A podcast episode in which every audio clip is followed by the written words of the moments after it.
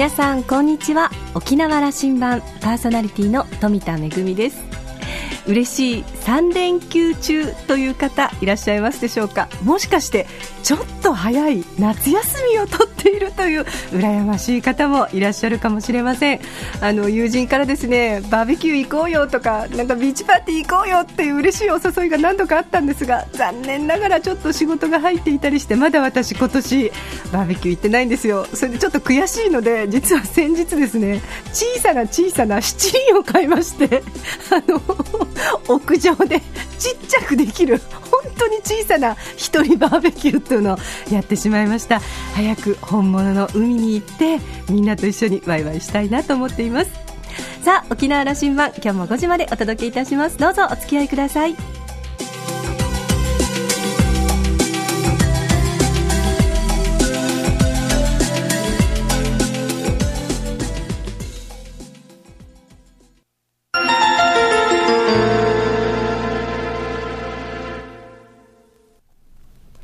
那覇空港のどこかにあると噂のコーラルラウンジ。今週は沖縄を拠点に活動されている演劇プロデューサーの下山久志さんと私、富田恵とのおしゃべりです。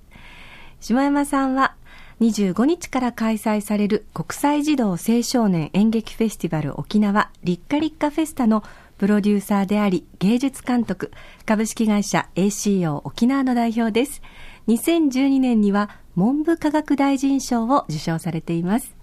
沖縄を拠点に県外、海外とも積極的に舞台芸術を通して発信、交流を行っています。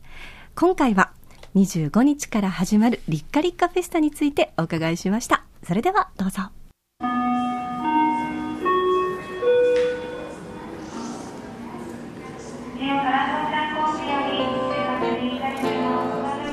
島山さんこんにちはこんにちは。えー、ね、コーラルラウンジには1年ぶりの、そうですね。ご登場ということになりますでしょうか。去年以来でございます。そうですね、はい、ちょうどこの時期になると、そうですね。お越しいただくというのは、はい、今年もこちらのお話でございます。はい、えー、リッカリッカフェスタ。えー、国際児童青少年演劇フェスティバル沖縄この、えっと、フェスティバル自体は今年で何回目になりますか、はいえっと、今年でですね、うん、えっと、沖縄市で2005年にから継続開催をするようになって12回目、はい、実はその前に1994年と1995年に2度ほどやっているんですけど、えー、はい、はい。はい、もうあの長い歴史のあるフェスティバルになってまいりました。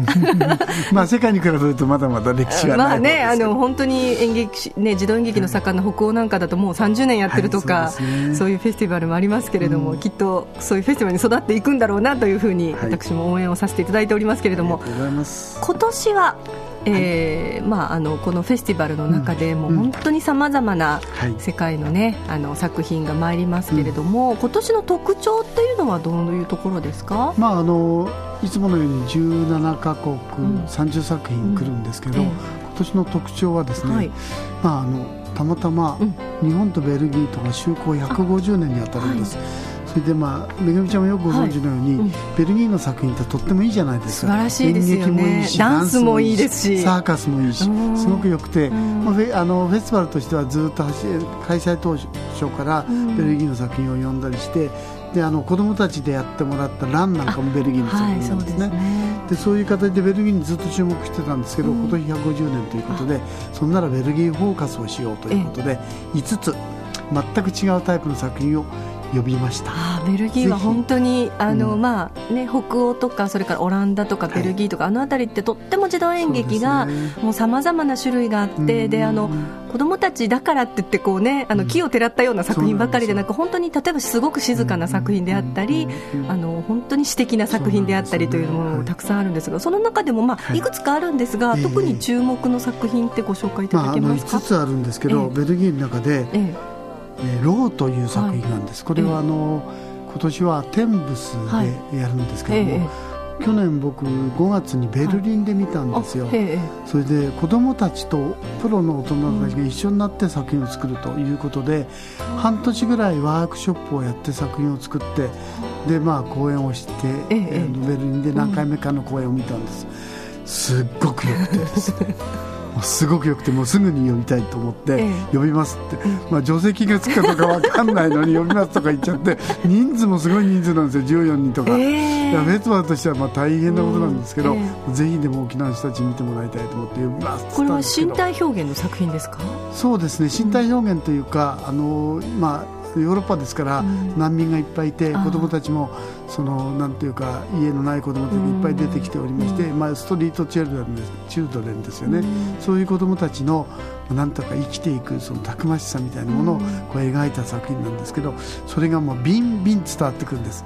それでなんとめぐみちゃん、めぐみちゃんもあのあのエジンバルのフェスティバル行ってるからご存知だと思うんですけど、エジンバルの招待作品に選ばれたんですよ。すごいですね、もうあの、はい、エジンバラのフェスティバルというのは世界中からあの、まあ、自主参加の作品がたくさん集まるフェスティバルで、そ、ね。その中で招待作に選ばれるっていうことは、まあ、本当にあのオリンピックの代表に選ばれるぐらいの、そう、ね,、いうぐらいの作品ということですよね。招待作品が30ぐらいで、ええ、いわゆるフリンジっていって、実参加の作品が、え去年で2800ありましたから。ねねあの沖縄はいつもその自主参加の2800の中の1なんですけど、そうなんですよ、ね、その中の選ばれた作品ということは本当に期待できますね、えーえ。ー、そうですね。ぜひ見てもらいたいなと思ってます、はい、はい、あのこうしてベルギーのフォーカスがあったり、はい、それからまああの沖縄の作品も今年はまたいくつかあるんですよね、はい、そうですね、あのぬちくずちというのではなくて、恋くず恋くずち。と いう作品がありまして、恋くずち。はい、はい、えっ、ー、とこれはえっ、ー、とまあ終身金入りを少しこうアレンジして、それでまあ作っている作品で今制作途中でございます、どうなるか分かんないんですけど まああの例によって知花さゆりさんとか佐鍋さんとかという方々が出て作っておりますので、ぜひ皆さんのぞきそうですね。それからまああのフェスティバルの中であの大変大きく育った沖縄さんさんという作品もありますし、そのオープニングでやります、ね沖縄さんさんのまああのミュージシャンとして活躍されている千秋さんが、今回あのテーマソングを一回一回のテーマソング手がけたということで、ちょっと聞いてみましょうかね。沖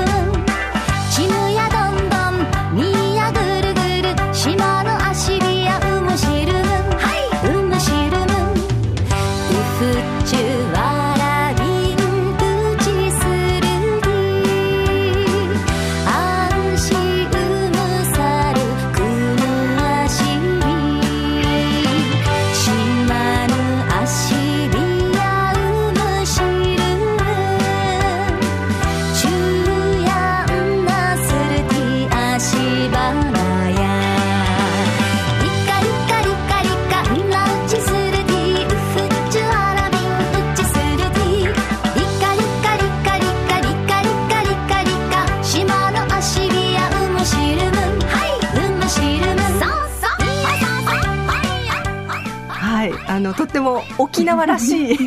曲になってますね。これはですね、レズバンの実行委員長の一人であります、はい、美瀬義勝さんの作詞で、はい、美瀬勝さん、はい、はい、その美瀬さんの推薦で、ええ、なんとジョージ紫の作曲。それで 千秋ちゃんの歌。なぜか後ろで館内さんが三振してたりてたりしてくれてるんですけど、ぜ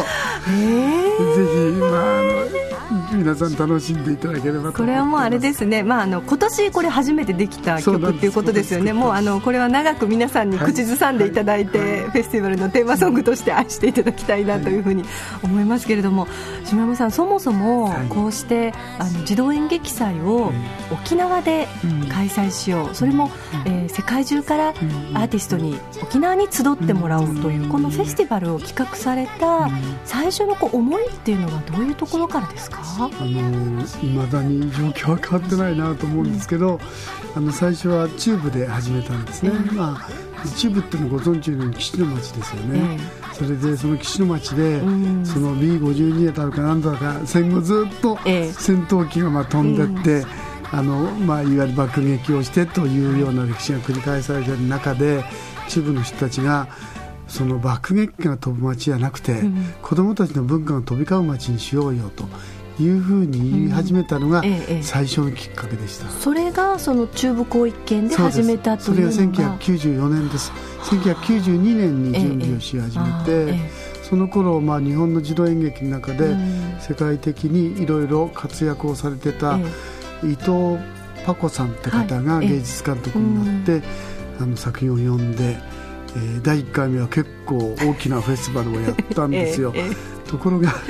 1994年つとご存知の方があるかと思うんですけど。バブルがはじけた。バブルがはじけて翌年からお金がなくなってしまってえー、ちょっと休止というようなことで、2005年に再開をしたという歴史ですね。そこから、まあ、あのコザを中心にフェスティバルをやっていたのが、今、あの那覇の新都心が主会場になってまして、またあの移ってきて、またあのお客様ですとか、フェスティバルの雰囲気が少し変わりましたね。そうですね、あのやっぱりどうしても那覇は人口も多いですし、まあ、交通のアクセスも便利なんですから、まあ、新都心でモノレールでも来れますし、車でも来れますしということでお客様もすごく、まあ、あのアクセスが良くなったって褒めてくださったりしておりますし、またなかなかそういうふうに関心層の高いあのお客様が多いみたいですので。今大変盛り上がってます。ただちょっと残念なのはですね、新都心にはですね、劇場がないんですよ。全然。あそれであれなんですね。あの沖縄県立博物館美術館の中の まああの行動であったり、はい、それから野外で 新都心公園であったり。野外やったり使ってやってるんですけど。あと教会とかでもやってますよね。そうですねそうですね。まあそれで仕方なしモノレールの中でやってるんですね、今年もまあやるんですけど、モノレールで、まあ、そのお芝居をちょっと人形劇なんですけど、お芝居見てもらって、そしてワークショップをやって今度は人形を作って、そして作った人形でまたちょっとお芝居をやって解散というので。でもあの空港駅から出発してもあの首里駅まで40分ぐらいでしたっけ、でもね途中であのゆっくり走ったり首里駅で止まったり空港で少し止まってから走ったりしますので。これでも、一般のお客様はその、い、わゆる普通の駅には、まあ、あのドアが開かないので、ちょっと中見てるとそこでお芝居やってたり 人形作ってたりしたらびっくりしますね。そうですね。で子供たちにとっては、とってもモノレールにも乗れる、人形劇も見れる、はい、人形を作るワークショップもできる、一石三鳥なんです。いや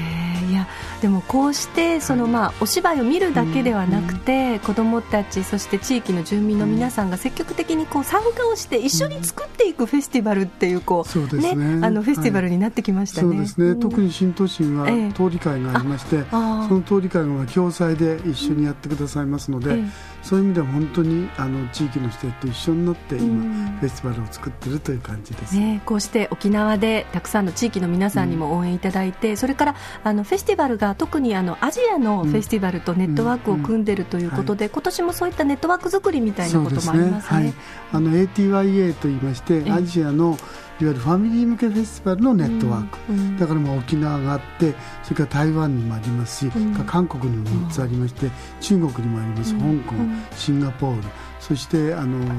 フィリピンとこういうふうに、まあ、あのネットワークができています。今年はそのネットワークの輪を広げようというので、主に ASEAN 地域の人たちにアジア TYA ですね、はい、アジア TYA として、あの何人か招待をして、ええ、でその人たちにフェスティバルを見てもらって、うん、私たちと一緒に子どもたちのため家族のためのフェスティバルを広げていきませんかと、うん、こういう今年は運動しておりますので、うん、アジア TIA フォーラムというのも今年は企画をしています。あのまあね、現実社会を見てみますと、うん、なかなかあの沖縄の置かれている状況っていうのは、そのフェスティバルが始まった頃から実はあまり変わってなかったりとか、うん、まあ、あの基地問題、経済問題、いろいろあるんですけれども、そんな中でこう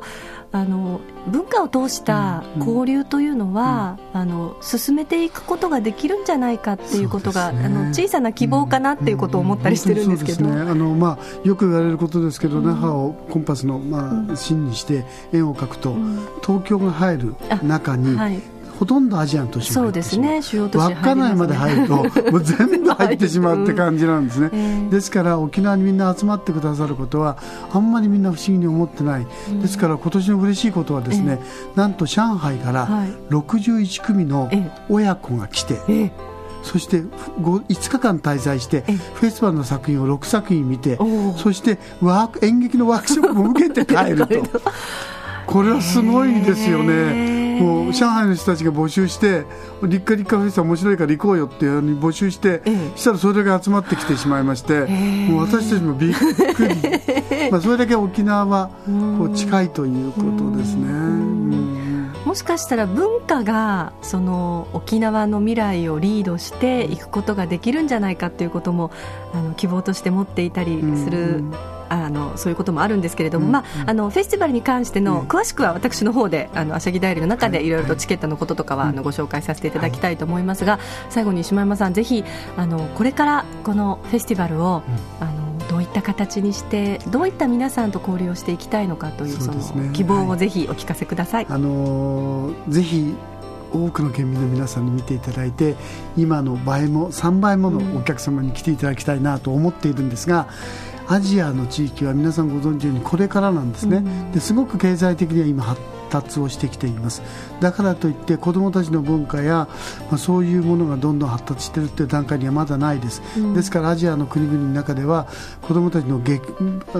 見るお芝居もなかったり劇場もなかったりするようなところがたくさんあります、うん、フェスティバルとしてはそのアジアのその共同で劇団を作ってアジアの国々を巡回していきたいというふうに思ってるんです、えー、で沖縄にそういう拠点を作って、うん、ぜひアジアの国を巡回していきたいと思ってますので、沖縄の皆さん応援をしてください、はい、ぜひあの平和の発信は本当に沖縄からといううん、あの平和の、まあ、推進のリーダーになれるような、うん、あの子どもたちが、ね、きっとこのフェスティバルの中からも育ってくれるんじゃないかなというふうに思います、えーまあ、島山さんはこれからあの東京の方でも今回立夏立夏フェスタがあるということで、はい、東京にお出かけということで、飛行機の時間が迫っておりますけれども、はい、ぜひあのお気をつけてい。ってらっしゃいませ、ありがとうございます、ありがとうございました、皆さんぜひ見に来てください島山さんは本当にあの熱い思いがあってこの立夏立夏フェスタに取り組んでいらっしゃいます。あのたくさんの皆さんが関わるのできっとあの毎日 大変お忙しいんだろうなというふうに思いますが笑顔でみんなとこのフェスティバルを作っています、えー、実はですね私も、えー、この立夏立夏フェスタ開会式閉会式の司会や今回あのオーストラリアの作品砂の歌という作品でも、えー、中のナレーターとして登場いたしますので、ぜひ皆さん遊びに来ていただきたいと思います。チケットについて詳しくはですね、この後のめぐみのあしゃぎだよりのコーナーでお届けしたいと思います。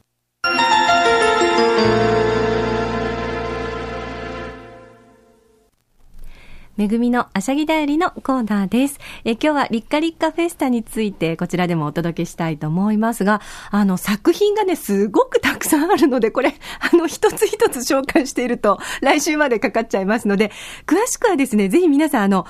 ホームページをご覧いただきたいと思います。作品ごとにこういうあらすじですよとか、こういう方が出演されますよとか、何時からですよとか、どこの会場でやってますよなどなど、えー、詳しくご紹介されていますので、ぜひ、えー、立夏立夏フェスタのホームページ、www. ぬちぐすい -festa.com トコムで、えー、ぜひご検索をしてみてください。で、あの、皆さんね、新都心が、まあ、あの、市会場となっていますけれども、お車でいらっしゃる方は、那覇新都心パーキングに停めていただいて、それぞれの会場はね、ほぼ、あの、徒歩圏内で行けますので、ちょっと暑い中ではありますが、ぜひ、はしごをしていただきたいなというふうに、えー、思っています。たくさん本当に素晴らしい作品があるので、ぜひ、あの、一作品だけではなくて、いろいろと見ていただきたいなと思いますが、その皆さんにですね、フレン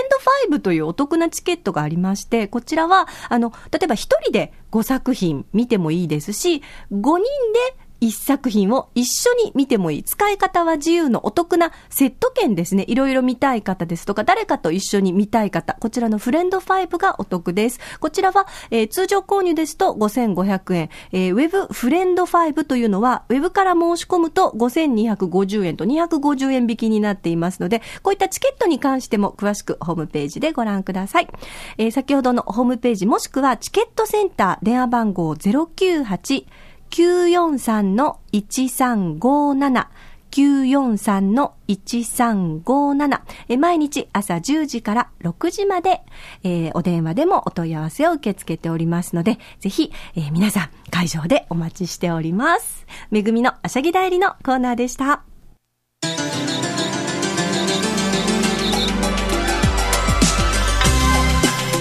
今日はコーラルラウンジあしゃぎだよりとリッカリッカフェスタについてお届けしましたけれども劇場はぬちぐすいぜひ皆さんファミリーでお出かけいただきたいと思います。私も会場うろうろしてると思いますのでぜひお声かけください。さて沖縄羅針盤はインターネットを利用したポッドキャストでも配信中です。ラジオ沖縄のホームページからアクセスできます。また沖縄羅針盤のホームページでは私富田恵やコーラルラウンジ常連客の島田さんのブログも公開中です。ぜひこちらもチェックしてみてください。沖縄羅針盤今週も最後までお付き合いいただきましてありがとうございました。そろそろお別れのお時間です。パーソナリティは富田恵でした。それではまた来週。